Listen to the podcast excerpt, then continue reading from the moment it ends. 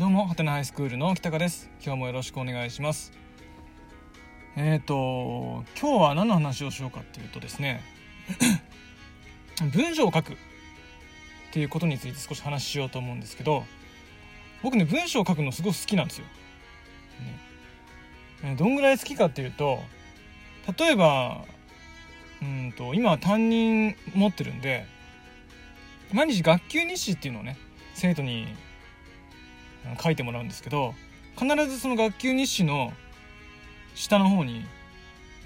担任からっていう、ね、コメント欄をつけてて大体ねあれね縦6横7センチぐらいの枠四角い枠なんですけど その枠の中にちっちゃい文字でね10行分ぐらいびっちり毎日書いてるんですよ。いろいろ。ね。うん。何文字ぐらいなのかなあれ？10×15 から18文字ぐらい？だから1回につき180から160文字ぐらい？必ず毎日書いてるんですよね。とかあと週1回、あの1週間の時間割をさ配るんですけど時間割 A4 のサイズの紙で配ってるんですけど下の半分ぐらいでかい枠取ってあの担任から話書いてるんですよ。ね、あのこの、えーと、ラジオトークみたいに題名何何々の会みたいな、まあ、豆腐の会とかさ、まあ、そんなの書いたことないけど必ず何々の会っていうこうタイトルをつけてでびっしりあと文章を書いてるんですよ。それもどんぐらいなのかな？300文字ぐらい書いてるんですかね？えー、を書いてるんですよ。ね。でね日誌の方もうんとその時間割の方も書いてる内容をねあのちゃんとした内容は書いてないですよ。基本的にねあの学校の先生として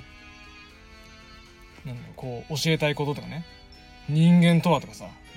もっと規律を守りましょうとかね人として成長しましょうとかそういうふうななんかいい話っていうのは書いてないですよ。何書いてるかって言ったら大体こうこの食べ物美味しいとかね腹立った時これあると最高だねとかさ、ね、この間あった面白いこととかさなんだそういうようなね話をね基本的に書いてるんですよ。ね、でなんで書いてるかっていうと自分が楽しいから なんですよね。書いてある意味ストレス発散になるんですよ。あの普段から授業やったりとかあと生徒と話す機会いっぱいあるんで自分の思いを伝えたりとかね自分の考えてることをうんと話したりとかする機会はあるんだけれどもそれ話すのとね文章にして書くってね結構なんか僕の中ではうーん感じが違うっていうかさ、ね、話す時も当然楽しいんですよ。いっぱいねこのラジオトークの時みたいにバンバン話ができるから全然いいんですけど文章で書くとさなんかまた普段使ってる言葉と違った言葉で書いてくからなんか面白くなったりとか、逆にこう言いたいことあるのに言葉出てこなくてもどかしくなったりとか。そういうな心の動きがあったりとかするから文章を書いてる時の方がすごく好きなんですよ僕。ね、まあ別にあの自慢ではないです。あの別にあの好き勝手書いてるだけなんで全然あのそれが素晴らしいことだとは別に思ってないんですけどなんとね国語の先生として生徒と関わってる中でどうしてもついて回るものっていうか皆さん自身もそうだったかもしれないんですけど文章書くの苦手だっていうね生徒って結構いるんですよね。結構ってかまあほとんどですよね。じゃあ今日このことについてちょっと文章書いてもらうからって言ったら「ええー、マジ?」みたいな「苦手なんだけど」みたいな「全然書けません」みたいなそういう風なさ感じになりがち。ね。まあ、大方予想はつくこっちもそうやって反応が来るんだろうなって思いながら出してるんで全然いいんですけど、まあ、とにかくねやっぱね苦手だなって思ってる生徒がいっぱいいるんですよ。ねまあ、ただいざ書いてみるとねそんなにひどい文章でもなかったりするんですよ。まあ、当然誤字脱字はありますよ。ね、論理が破綻してるところもたまにあったりはするんですけど基本的にはちゃんとね書けるんですよ。ね、ただ書いてる本人は苦手だと思ってるんですよ。そして文章を書くのは苦痛だって思ってるんですよね。悲しいですよね。せっかく自分の思いとか、うん、考えとかをさ自由に表現できるツールなのにそれが苦手だそして楽しくないって思うってなんかその人としてのさ大事なものを一つ失っちゃってる感じがしてすごくなんか見てて寂しいなって思うんですよね。だからできる限り生徒に文章好きですと書きますよ書きますよむしろ毎日書いてますよみたいな。そういう風になってほしいなとは思ってるんだけどなかなかそれがねうんと先生の側から伝えるのは難しいんですよ。うん、でね僕文章を書くのが好きなんですけどちっちゃい頃から文章を書くのが嫌じゃなかったんですよね。全然。作文書いてって言われたら書いたし、ね、うん。お手紙書いてって言われたら書いたし、ね、全然書けたんですよね。でその当時の僕の文章が素晴らしかったとは思えないんですよ。どう考えてもやっぱ小学生なりのまあ、一生懸命書いてはいるけれどもまあ稚拙というか。そんなに褒められた文章ではなかったと思うんだけどでもその当時の僕は自分は文章ができるんだって思ってたんですよね。文章を書くのがうまいって思ってたし、まあ、好きだったんですよね。それがねなんでなのかなって考えてみたんですけど、まあ、思い当たるのは僕は一つしかないんですよ。何かっていうとね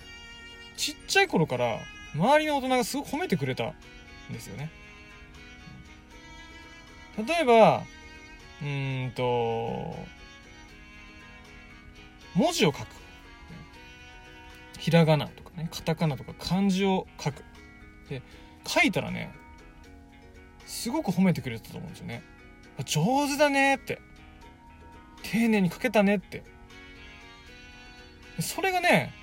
なんか嬉しかったなっていう記憶はねなぜか今でもすごくあるんですよ。覚えてるんですよ、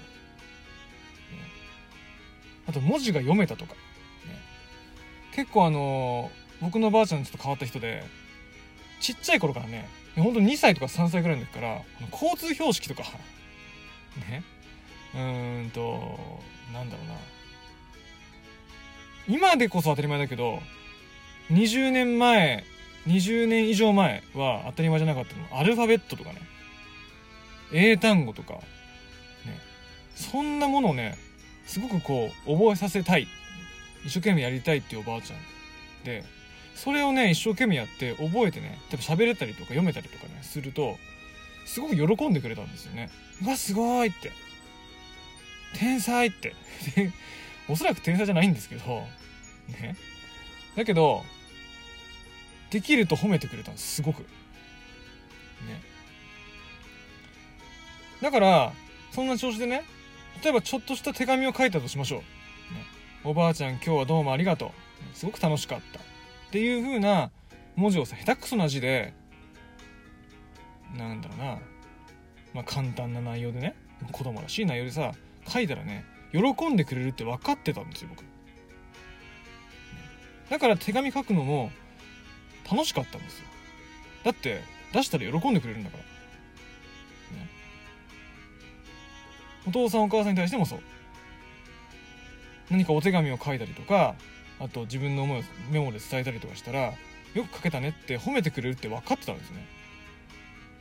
だからバンバン書けたんですよ。全然なんなんかね不安はなかったですね。まあ小学校に上がって作文書いた時に赤ペンが入った時にちょっとショックだったくらいかな。う赤ペン入ってるみたいな。俺文章うまくないのかなってちょっと思ったぐらいででもねそんなにショックは受けなかったんですよ。なぜなら身内がすごく褒めてくれたからね。でねここにやっぱりヒントがあるなってヒントヒントじゃないですね。もう答えですよね。があるなと思ってて文章が苦手だって思ってる子とか文章楽しくないって思ってる子って多分褒められてこなかったんでしょうね。その文章を書くとかっていうことについて、その僕が小学校の時に赤ペンをピッて入れられてショック受けたようにそんなことの繰り返しだったんじゃないかと思うんですよ。もっとこうしなさい、ね、全然思いが伝わらない。もっと丁寧に書きなさい。なんで先生のところにできないの？っていうふうに言われてきたんじゃないかなと思うんですよ。だから自分は苦手っていうか下手くそなんだ。指摘されるような感じなんだっていうふうに思ってきたんだと思うんですよね。それはね楽しくもなければ苦手だってさやっぱ思い込んじゃいますよね。でそうやって育ってきた子を高校の段階でガラッと変えるってやっぱり難しくて。でもその小さい頃に褒めてくれなかった分高校で取り返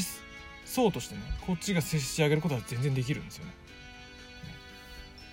ほんとねこんな話してるとね自分の子供に対する態度も改めないといけないなってやっぱ思っちゃうんですよね、うん、ね子供に対して腹立つことたまにやっぱあるんでね。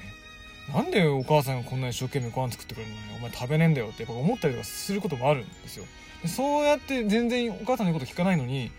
絵描いたりとかね文字書けたりしたらドヤ顔で「えー」とかやってきたりするからすっげえムカつくんですよ。なん飯食えてんの？そのそんなことする前にって思っちゃう自分がいて素直に褒められない自分がいるんですけど嫁さんは絶対褒めるんですよ。よくよく書けたねって上手だねってちゃんと褒めるんですよね。それを見た時にねああ俺は自分の子供の可能性をねちょっと奪ってるのかもしれないってすごい反省するんですよ。だからねまず文章について。自分の子供もそして自分が持ってる生徒もバンバン褒めてったろって。今思ってます、ね、